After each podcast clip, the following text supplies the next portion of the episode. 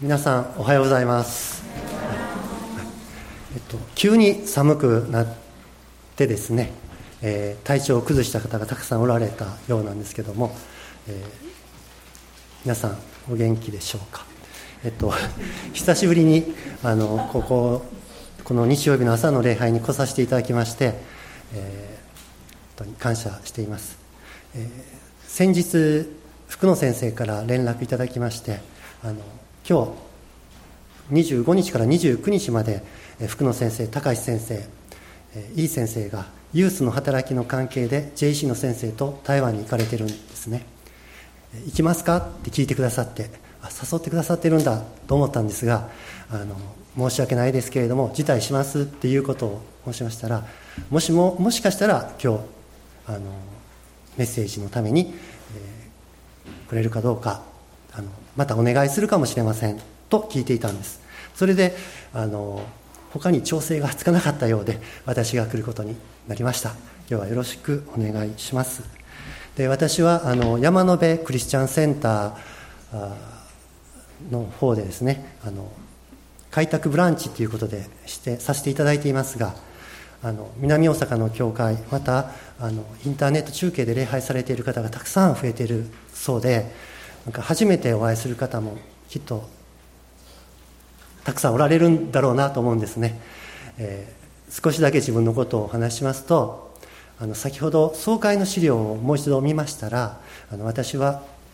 平成13年ですので、えー、15年ぐらい前にこちらの教会に転入会ということであの入らせていただきました。でその時はすでに KBI は卒業はしていたんですけどもあの具体的に教職者ということではなくてでもこう開拓をしたいという思いがある中で、まあ、転入会ということだけであのこの宣教のスピリットのある教会で、えー、共に交わりを持ちながらこうこう霊的に覆っていただきながらする必要があると思って入らせていただいたんですね。でこちらの教会、えー、設立30周年今年ということで、えー、秋にその、まあ、特別な記念礼拝を正会を持つ予定となっていますけれども、まあ、私は、まあ、まあ、その半分ぐらい一緒に、えー、おらせていただいて開拓の働きにあのさせていただいていると。いつも励ましをいただいてまたあの先生方がおられてあのアドバイスをいただいて、まあ、守られて主に支えられてき、えー、ている次第なんです。本当に心から感謝します。ありがとうございます。えー、っとそれでですねえっと山辺の礼拝、えー、この1年ほどはなるべく中継ではなくて私があのメッセージをさせてもらうようにということにしてきているんですが今日はここからの中継をこういう形で日曜日の朝持つのは初めてなんですね。で朝連絡を取ってこのちゃんと中継が映ってるでしょうかということを確認してここに立たせてもらっています。本当にいろいろな大きな働きがですねこの教会を通してあってあのなされていてそこに私たちも小さいものなんですけれども預からせていただいていることを感謝します。で山辺ではあの2月に入ってからあの同じ聖書の箇所を毎週日曜日開いています、えー、まず開いて読みたいと思いますが、えっと、第一テサロニケ5章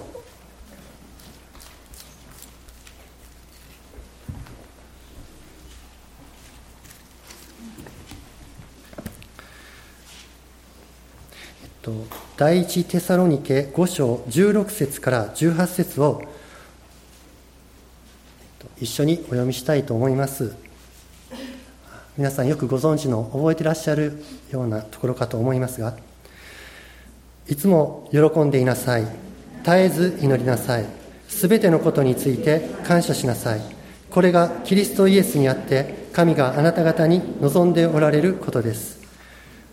えー、3週前はこの「いつも喜んでいなさい」というところに着目してですね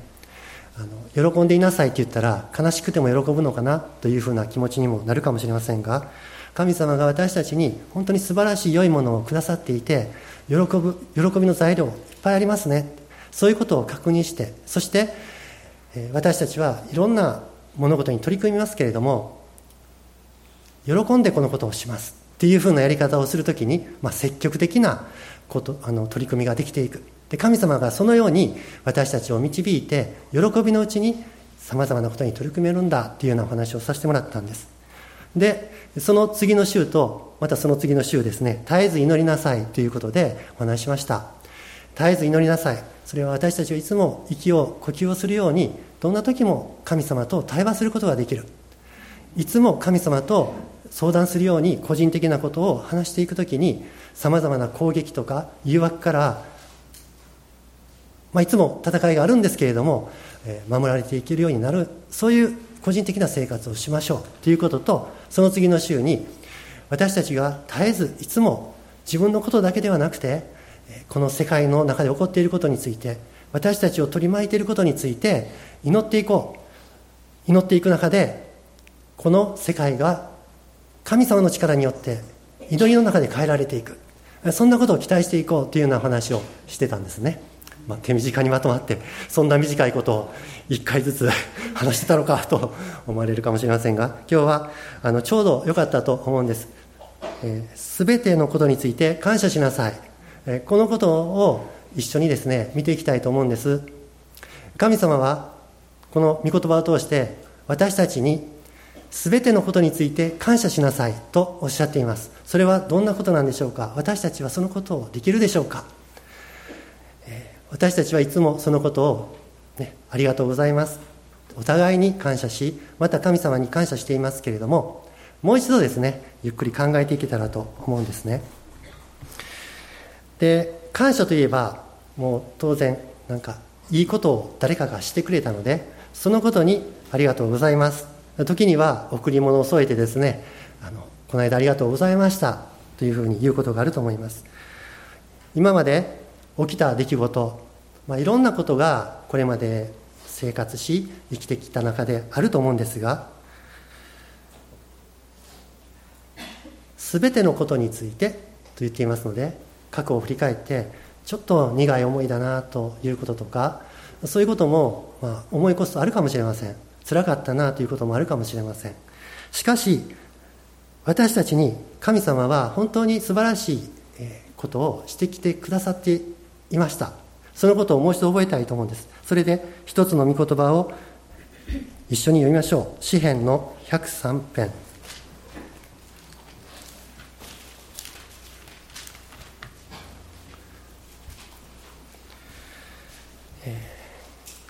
詩篇の103編の2節。我が魂よ主を褒めたたえよ。主のよくしてくださったことを何一つ忘れるな。神様が私たちのために一人一人のためにいいこと良いこと嬉しいことをこれまでたくさんしてくださいました。ともすると忘れてしまうようなこともあるかもしれません。でも忘れないで思い起こしてまた今まで気づいていなかったこともあるかと思います。そういうことを見てですね感謝します。この出来事を感謝します。神様がここのようにしてくださっていたんですね。かつてはあまりよく思えてなかったことも時間が経ってから気がつくこともあるかと思います忘れないで感謝していきたいと思うんですね、えー、今103編開きましたがその後ろをめくりますと139編もお読みしましょう。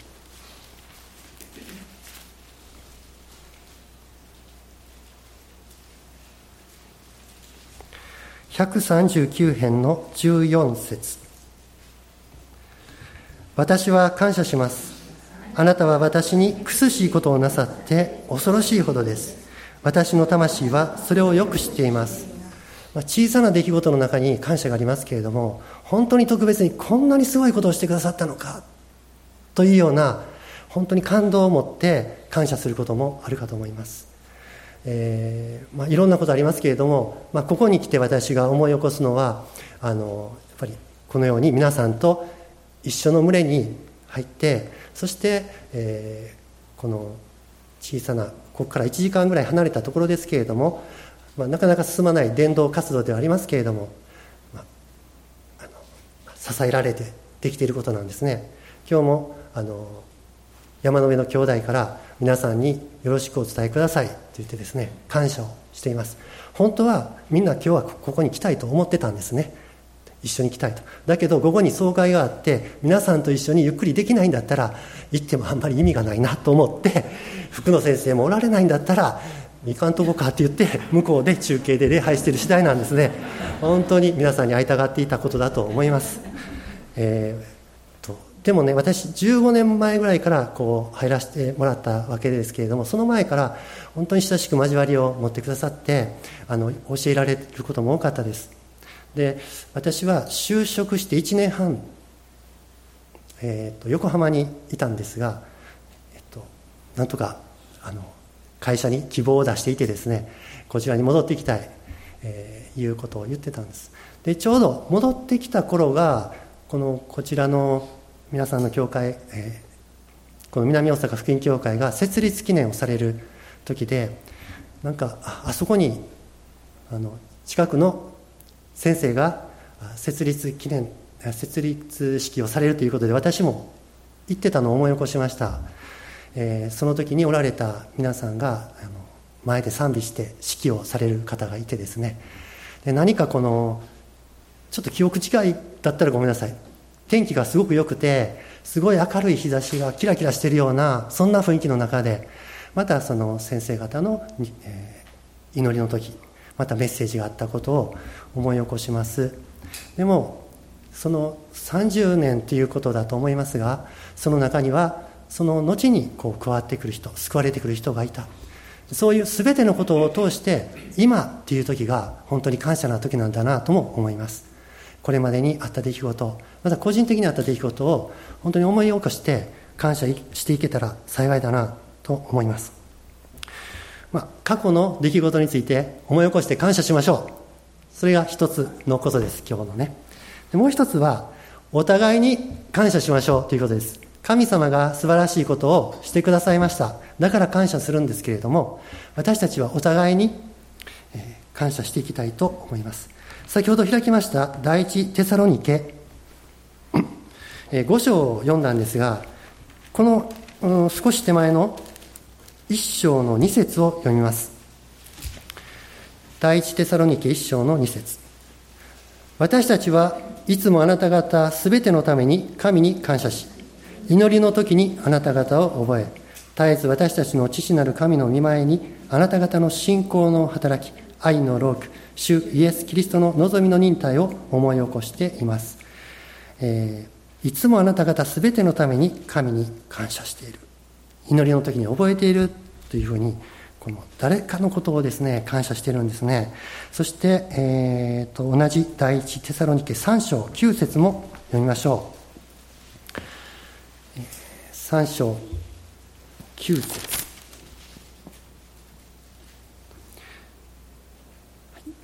私たちの神の見前にあってあなた方のことで喜んでいる私たちのこのすべての喜びのために神にどんな感謝を捧げたらよいでしょう。もう感謝をしても感謝をしても足りないくらいだ。あなた方のことを。って言ってるんですね。でお互いのことを感謝するっていうのはどなたかが何かをしてくれて頼んだことをしてくれてあのうまいことやってくれてありがとうっていうことだと思うんですけれども逆もあると思うんですね。私が何かをこうお願いしますとすごいうまくやってくださるんですけれどもその方がですね私にそのことを頼んでくれてありがとうって言ってくださることがあります。で私もまあ、どちらかというと今日は自分が来たくて来たというよりもそういう設定をしてくださって来させてもらったんですがこのような機会があることを本当に感謝してるんです。であの私関西聖書学院 KBI をあの出てるんですが、えーと、同窓会のような働きをねあのいつからかするようになってそれで4年前にもう一度仕切り直してちゃんとこの委員会のようなのをしてするようになりましょう。するすることになったんです。で私はちょうど近くにいたこととか事務のお手伝いとかで出入りしていったことがあって声かけてくださってその中に加わって加えてくださったんですね。であのまあ同窓会的な働きそれは卒業した人たちがお互いに励ましを持てるようにこう交流を持てるようにということともう一つはそういう卒業した人たちが KBI のことを覚えてえー、支えていけるようになっていくことも、まあ、念頭にあってということだったんですね。で私は、まあ、言われるままやってそこに、まあ、JEC 以外の先生もおられたりして言い交わりも出していただいて、まあ、自分なりにできることをしてきたんですが、まあ、そういう委員も入れ替わりがあった方がいいという発想とかまた私自身もちょっと時間的にできたら それを抜けれたらという気持ちもあってあのちょうどいい人がいると思って私よりもっと若くて、まあ、あの能力もっとあってですね、えー、この人ちょっと声をかけてみようと思って聞いたらその先生もまたその教会の主幹の先生も OK してくださってそういうわけで私はその言ったんですねその委員の集まりであの私もそろそろ抜けた方がいいと思いまして、え、こういう先生了解してくれてるんです。喜んでくれましてね皆さん大喜び。その先生は来てくれるのか。で私が抜けることあんまり気にしてないみたいで。す、でその先生は喜ばれて私から頼まれその委員会から頼まれて引き受けてくださいました。でもその後で、まあ、会話かメールなりとりかの中で、まあ、自分がこのようにその中に入れることを喜んでいます。感謝してます。言われました。そういうことってあると思うんですね。あの頼んだことをしてくれてありがとう。でも何か言ってくれて役立つように自分が動けるようにしてくれてあそんなふうに頼まれたこと嬉しい。ありがとう。ですので私たちはお互いにですね、近くにいる方家族とか教会にいる人一緒に奉仕している人時々無理なこと言うような人 そういうことについてもですね感謝を持ってお互いに感謝していけたらと思うんです、えーこのテサロニケの手紙の第2の方を見ますと、第2テサロニケの1章の3節にも、この2回目の手紙ですね、テサロニケにいる人への。お読みします。兄弟たち、あなた方のことについて、私たちはいつも神に感謝しなければなりません。そうするのが当然なのです。なぜなら、あなた方の信仰が目に見えて成長し、あなた方すべての間で、一人一人に相互の愛が増し加わっているからですお互いに覚えてですね周りにいる人会社勤めの中でも地域の人たちについても感謝をしていけたら幸いだと思います。そして感謝についてですねもう一歩踏み込んでですね思うんです。通常感謝するのは何かしてくれたからいいことがあったからだと思うんですがことが起こる前に感謝を持ちます。すべてのことについて感謝しなさい。すべてのことにはこれから起こることも含まれているそういうふうに思います。僕はあの会社勤めしてたことがあります、えー、その時にですねまあ文章を作ってやり取りするんですが大体多かったのがお詫びの文章ですね。納期が遅れて申し訳ありません。でもその文章は皆さんよくご存知のように大体ビジネスの文章はですねえー、日頃日頃よりお引き立て賜り誠にありがとうございます。というような文章がこう文頭にあるんですね。必ずそれがあります。で必ずあるので定例定例文って言って自分で打たないんですね。あのいつもの文がそこにあって要件があるっていうことになって、まあ、当然のことなんですけれども当たり前で、まあ、そのなんていうか心こもらないようになっていくこともあるんですがでも本当に私たちはことが始まる時に感謝を持って始めていくということはとても大切なことだと思います。それは一般の中でもなされていることですが私たちは神様の前にいて聖書を読むときにかえってなおそうなのだと思うんですね、えー、ピリピ人への手紙の4章の6節を開いて読みます。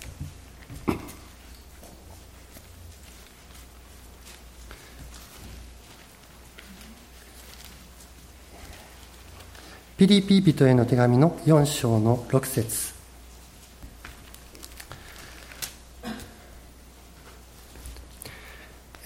何も思い煩わないであらゆる場合に感謝を持って捧げる祈りと願いによってあなた方の願い事を神に知っていただきなさい。そうすれば人のすべての考えに勝る神の平安があなた方の心と思いをキリストイエスにあって守ってくれます、えー何も思い煩わないであらゆる場合に感謝を持って捧げる祈りと願いによってあなた方の願い事を神に知っていただきなさい。私たちの願い事を神様に祈ります。願い事を知っていただきます。神様は一番いい方法で答えてくださいます。その時に願いっていうのはこれから起こってほしいこと。これからのことを神様の前にお話しするんですけれどもその時にまだ起こってないことについて感謝を持って祈るんだ。祈りましょう。と書いてあります。あらゆる場合に感謝を持って捧げる祈りと願いによってとあるんですねえっと、開かなくても結構です。私が読ませていただきます。えー、コロサイ人への手紙の3章の17節を見ますと、この、こんな言葉もあります。えーはい、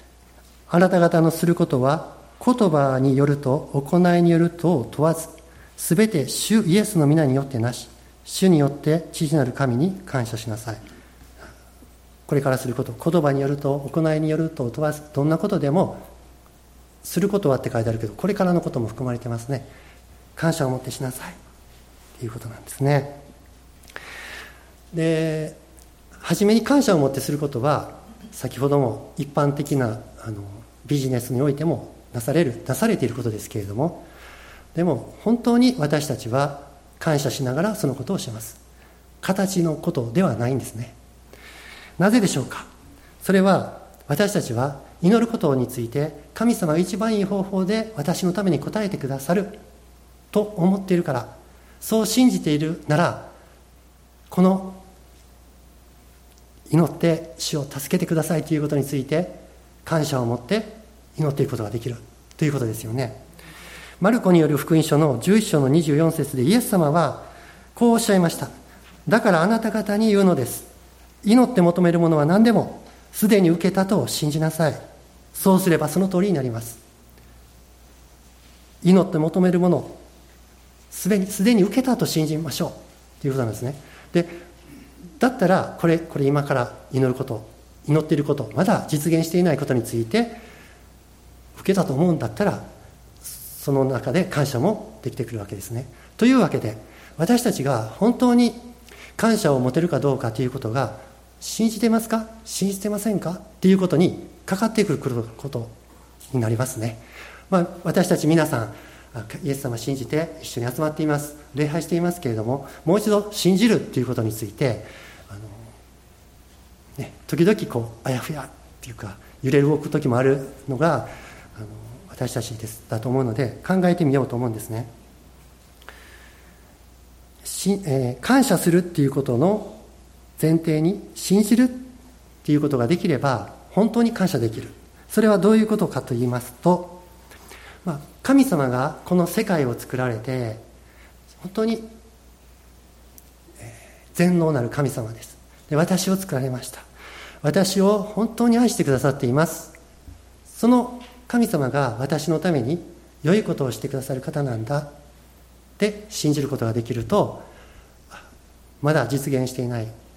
ちょっと困難だなと思うことすごい大変だと思うことについて神様がよくしてくださると思うことができて感謝できるわけですね。イエス様が十字架にかかって身代わりとなって死んでくださいました。私を罪から救い出して永遠の命を持つことができるようにしてくださいました。と聖書に書いてあります。そのことを私たち受け止めようとするときに、まあ、いいこと言ってくださっているとは思うけど本当かなとか揺れ動くことがあるかもしれません。でも信じるっていうふうになったらですねそのことを受け止めることができるんですね。イエス様は3日目に死なれ十字架にかかって死なれた後3日の後に葬られた後3日の後によみがえられました。今も生きておられます。そのイエス様が私たちと一緒に私と復活の命で生きてくださる。精霊様がいつも助けてくださる。そういうことをそうなんだと思えるかどうか。そのことが信じるということですね。で信じるっていうことを信仰を持つっていうことを、まあ、考えますときに、まあ、この算数で数字を数えるようなことが関係していると思います。あの、まあ、信仰ありますか？ないですか？1ですか？0ですか？っていうことですかね。あの今いろいろなあのコンピューターの素晴らしいハイテクの機器がありますけれどもああいった電子機器のそのあの突き詰めていくと信号が一つの信号があるかないかだそうです。1か0かっていうことでねあのこの桁があってその信号をどれだけ早く送れるかで性能が決まってその性能が上がっていくのでいろんなスマホとかコンピューターとかそういうのがすごく便利になっていってると聞いています。1か0かあるかないか。本当はいろんな電気もアナログ的でこうフラフラしてるんだと思いますけれども、まあ、1か0か決まる。でもそういう発想っていうのは大事だと思うんですね。あの一般的には四捨五入っていうのがあります。この上の位に1立てるか立てないかっていうのはその下の位が0から4までやったら、まあ、半分から下やったら切り捨てなし5から6789だったら半分より上だから上の位に上げて1が立つっていう感じの感覚でしますまあ、算数の話です。すいません。いろんな数え方があるんですよね。信仰には信仰の数え方があり、まあ、例えば先日だったら重力重力波のあの観測ができたとかありましたけど、あの元になったアインシュタインの式はすごいシンプルな式だそうですね。そこからいろんな数学で導かれるようです。また私があのエアコン買いに行くときに買いに行ったときにちょっとこれぐらいの金額でと思っているときに店の人は電卓をしました。パチパチパチカチカチカチと押してですね。そして、えーと、この金額になります。あじゃあこの機能がなくてもいいからもうちょっと抑えてもらったら助かります。言ったらもう一度打ち直すんですよね、えー、値引きやったらあと5000円引くとか5000円打つとかされます。電卓の計算。でもそろばんの計算はも少し面白い。値引きするときに、まあ、電卓やったら5000円って押すけど電卓やったら5のあのなんていうか玉。あの玉を5の玉を1個動かしたらなしにできるんですね。1個動かすだけ。えー、っと1万円値引きしようかっていう時も1万の位って4つ目5つ目かな？あのその玉をパチッてやったらそれで1万円なんです。1万って4回押さなくて5回押さなくていいんですよね。まあそんなふうに 計算っていろいろありまして信仰には信仰の計算があるわけですね。イエス様おっしゃったんです。からし種ほどの種粒ほどの小さな信仰があったらいいんですよっていう御言葉があります、マタイによる福音書の17章の20節。からし種ほどの信仰があったらこの山にここからあそこに移れと言えば移るのです。どんなことでもあなた方にできないことはありません。この小さな信仰があったら私たちは思いますね。これこれぐらいの信仰やったらどうかな。あやふややな。疑う心もあるな。もしかしたらうまいこといかない。でも小さな本当に小さな神様は言い方みたいやないや言い方ですって言えばいいんですよねそう信じましょうということなんです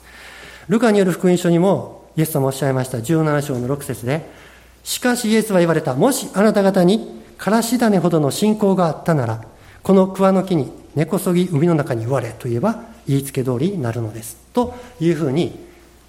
イエス様はその小さな信仰を持っていたらいいんですよと私たちに励まして言ってくださってるんです。つまり、ほんの少しでもどうかなと思いつつも、あったらですね、桁を上げるように信仰ありますの方にすればいいということです。ただこの計算を計算というか信仰あやふやかないや信仰に立ちますっていうかどうかはやっぱりそれぞれ一人ずつ自分自身でですねあやふやな中だけどやっぱり信じようそれは他の人が誰かのためにすることではなく神様が代わりにすることでもなく自分で導かれているな信じようっていうふうにするっていうことなんですね。ですので、私たちは本当に小さな信仰を持っていれば信じている信仰があると思って考えて進んでいけたらとさえ思います。世の中ではそういう考え方はしません。例えば安全対策しましょう。子どもたちの安全のために。いろいろな危険のある設備のために安全対策をしなければならないといった時に安全対策はやってもやっても尽きないわけですね。9割方できました。あと1割どうか分かりませんではいけないというふうに言われるわけです。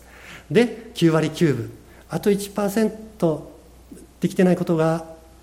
あるようです。ではいけないっていうのがそういうものなんですね。まあそれ大切なんです。そういう考え方があるわけですね、まあ、私たちもあのお互いに家族の安全とか今後のことを思う時にそういう考え方も必要でしょう。でも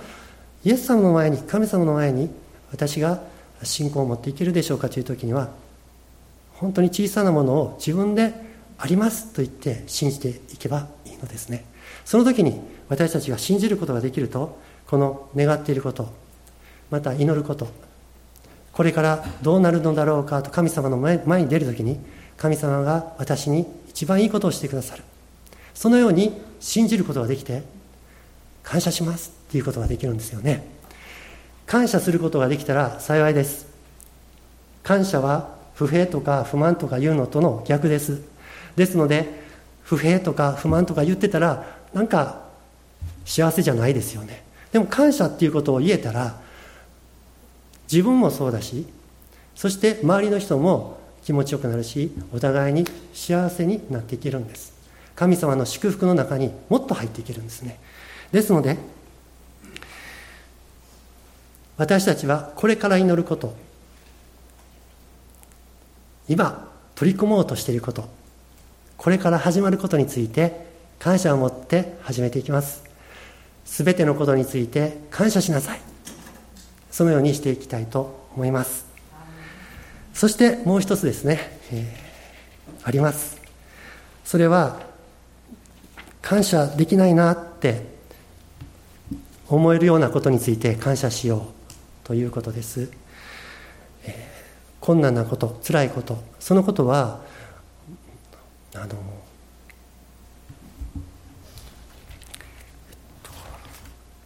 そうですね。詩篇。詩篇を開きましょう。詩篇のえっとあ119編の71節。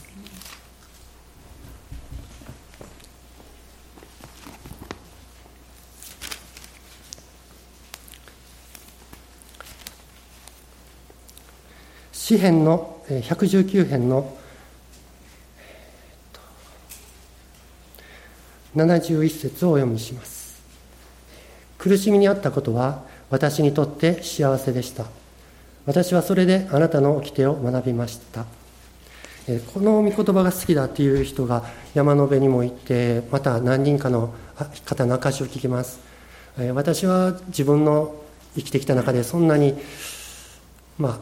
辛いことあったけどそんなに本当にもうダメっていうようなこまではなかったかなと思うんですけれども、まあ、私こう証聞いた時にそんな辛いことが起こるのかって思うようなことを聞くことがあるんですね。でもその方もあのこの御言葉を読んでそして証しされるって何人かの方を知っています。この歌を歌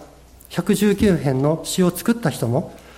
やっぱり本当にそうだったから歌ったんですよね。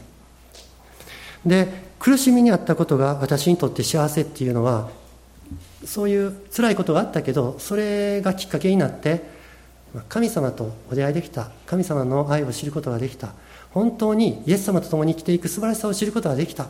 そういうことにあるんですね。ただここにですね私はそれであなたの掟を学びました。って書いてあるのでこの御言葉だけ見るとなんか苦しみがあって神様の掟を知ることになってなんか厳しいことの中に入っていくような感じがするかもしれません。でも本当はそうではないんです。この「起きて」っていう言葉を私が持っていた。小さな国語辞典で引きますと、まあ、23書いてあったんですが、え、決まりとか約束法則とか法律っていうことなんですね。でなんでこの「起きて」っていう言葉にこんなあのなんていうか厳しい印象を持つのかなって思ってたんですが分かりました。で私はその忍者の掟を思い起こしてたんですね。あの昔私あの漫画とかであるいはドラマとか時代劇の中にも出てきますか？忍者。忍者には掟があるんです。忍びの道。でそれで起きてということを知ったのでそういうものだと思ったんですね。忍者はすごくかっこよくてこう隠れているけれどもすごいこうなんていうかね強かったりしてで消えたり現れたり。あのすごい武器を持てたり。だけど彼らはその道を抜けたらとことん追われて抹殺されるんですね。というのは忍者っていうのは忍びですからなんかそのやってることが分かったらあかんわけですね。だから裏切ったら抹殺される。恐ろしい掟があるんです。そういうわけで忍者の掟知ってたもんですから掟ってすごい怖いなと思ってたんです。でも本当は違うんですね。約束なんです。え素晴らしい約束がある。そのことをこの御言葉は知ることができるようになりますっていうことを言ってるんですね。例えば、まあ、僕子供いないんで本当にそうかどうかわからないですけれども5歳の子供がいてお父さんがと手をつないでいると思います。もう結構大きくなっているし国道を歩いていってちょっと車が通っている道だけれども、まあ、一緒に手をつないで歩いていってどっかのお店に行こうかなと思ったとします。手をつないで言うんですね。で話したらあかんで。勝手に走っていったらあかんでよう聞いときやって言って歩きますよね。でも子供は何か可愛い犬がなんか猫ちゃんが向こうにいたりしたらわーって言って手を離して行くかもしれません。でお父さんはやっぱり握力もあるし力強いけど小さな子供の手を握っているんでそんなに四六時中ギューってやってるわけにもいかないわけですね。さっと抜けていってしまうかもしれません。その時に車がキキーってきて急ブレーキかけて怖い思いしたらその子供は「あ怖い思いした」でそれで勝手に国道のところで走り出したらあかんのかっていうことを知るわけですね。決して言うことを聞かなかって走っていったらそのお父さんがその手を離したから走ったからって言ってげんこつをしたりするからそれが起きてなのではないわけです。その約束事をから離れたら危険の中に入っていった。だからそうならないように掟がある。約束がある。お父さんと手を握っておこう。一緒に歩いていこう。国道は。というふうになるわけですよね。もしも苦しみ辛いことがあってもそのことを通して本当に神様が私たちと一緒に歩いてくださる。神様の祝福の中に私たちがいることができる。御言葉で約束されていることを信じていくことができる。そういう掟の中にいることができるんだっていうことを知った人はこの御言葉が好きになって本当に大変なところを通ったけれどもということができるんですね。感謝です。ですのでイエス様はおっしゃいました。悲しむ者は幸いです。慰められるからです。義のために迫害されている者は幸いです。天の御国はその人のものだからです。逆説的なことを言われています。ですから辛い状況の中にある場合にもまたこれから大きな問題に直面しないといけないにしてもまたですねえ辛いかどうかは別にしてこんなに大きな仕事を私が任されるんでしょうかと思うような時私にできるでしょうか。そういうような時も神様が導いてそのことをさせてくださるんであればこのことに感謝を持って向かっていきましょう。受け取りましょう。感謝をしながら進んでいきましょう。と言っていけたら幸いだと思います。私たちは本当に今までたくさんの恵みを受けて、えー、これまで恵、えー、感謝することがたくさんあります。そして本当に素晴らしい兄弟姉妹がいて先生方がいてまたこれから救われる人かもしれないあ救われていこうとしているまだ、ね、あの信仰を持てないかもしれないけど交わりのある素晴らしい方たち。そのような方のことも感謝します。そして何事もこれから始めようとしていることについて主に感謝しながら始めていきますし祈っていきますしそして、大きな自分の手に負えないと思えるようなことについても私たちは感謝して進んでいくことができます、え今日本当に、え主を賛美していきたいと思うんですね、えもう一度テサロニケ人への手紙の5章16節をお読みします。16から18をお読みします。いつも喜んでいなさい。絶えず祈りなさい。すべてのことについて感謝しなさい。これがキリストイエスにあって神があなた方に望んでおられることです。お祈りします。神様感謝いたします。あなたが私たちに本当に素晴らしいことをしてくださいました。そしてこれからも私たちが主と共に歩んで、えー、素晴らしい祝福の人生の中に進んでいくことができるその約束を感謝します。御言葉は真実です。あなたが招いて私たちを主のご計画の素晴らしい一人一人のための道を歩ませるようにと導いてくださっていることを感謝します。どうかお互いに覚え合いながら祈り合いながらまた主に本当に心を注いでありのままに出ながら神様あなたに感謝することができます。あなたを褒めたたえます。賛美します。そしてどうぞあなたの御心がなっていきますように。あなたの素晴らしい御業が教会を通しまた個人的な私のこの人生を通して表されてきますようにお願いいたします。感謝します。主の皆を褒めたたえます。ありがとうございます。イエス様の名前によりお祈りいたします。アーメン。じゃあ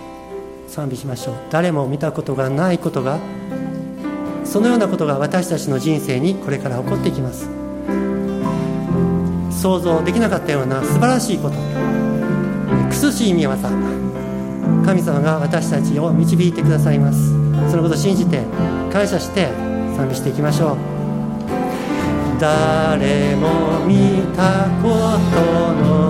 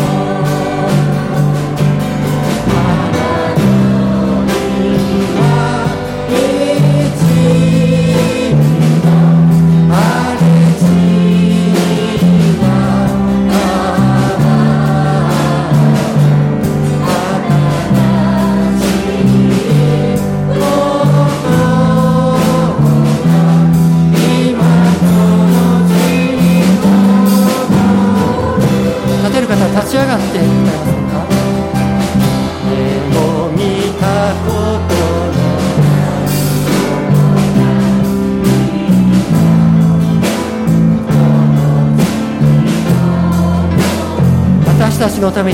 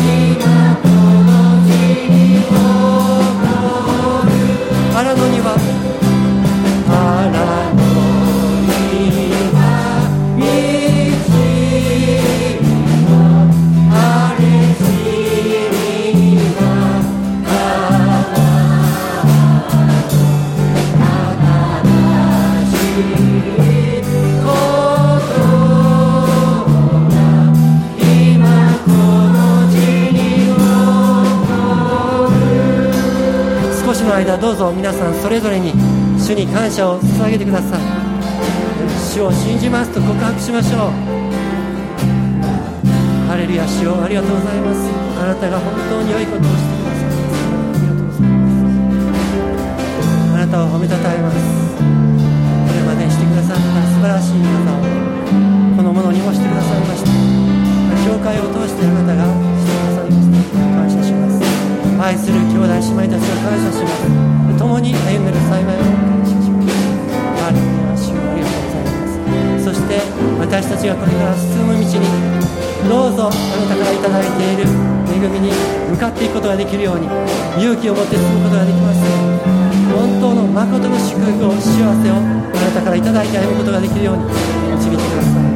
主を感謝します。主をあなたは褒めたたえます。ハレルヤ。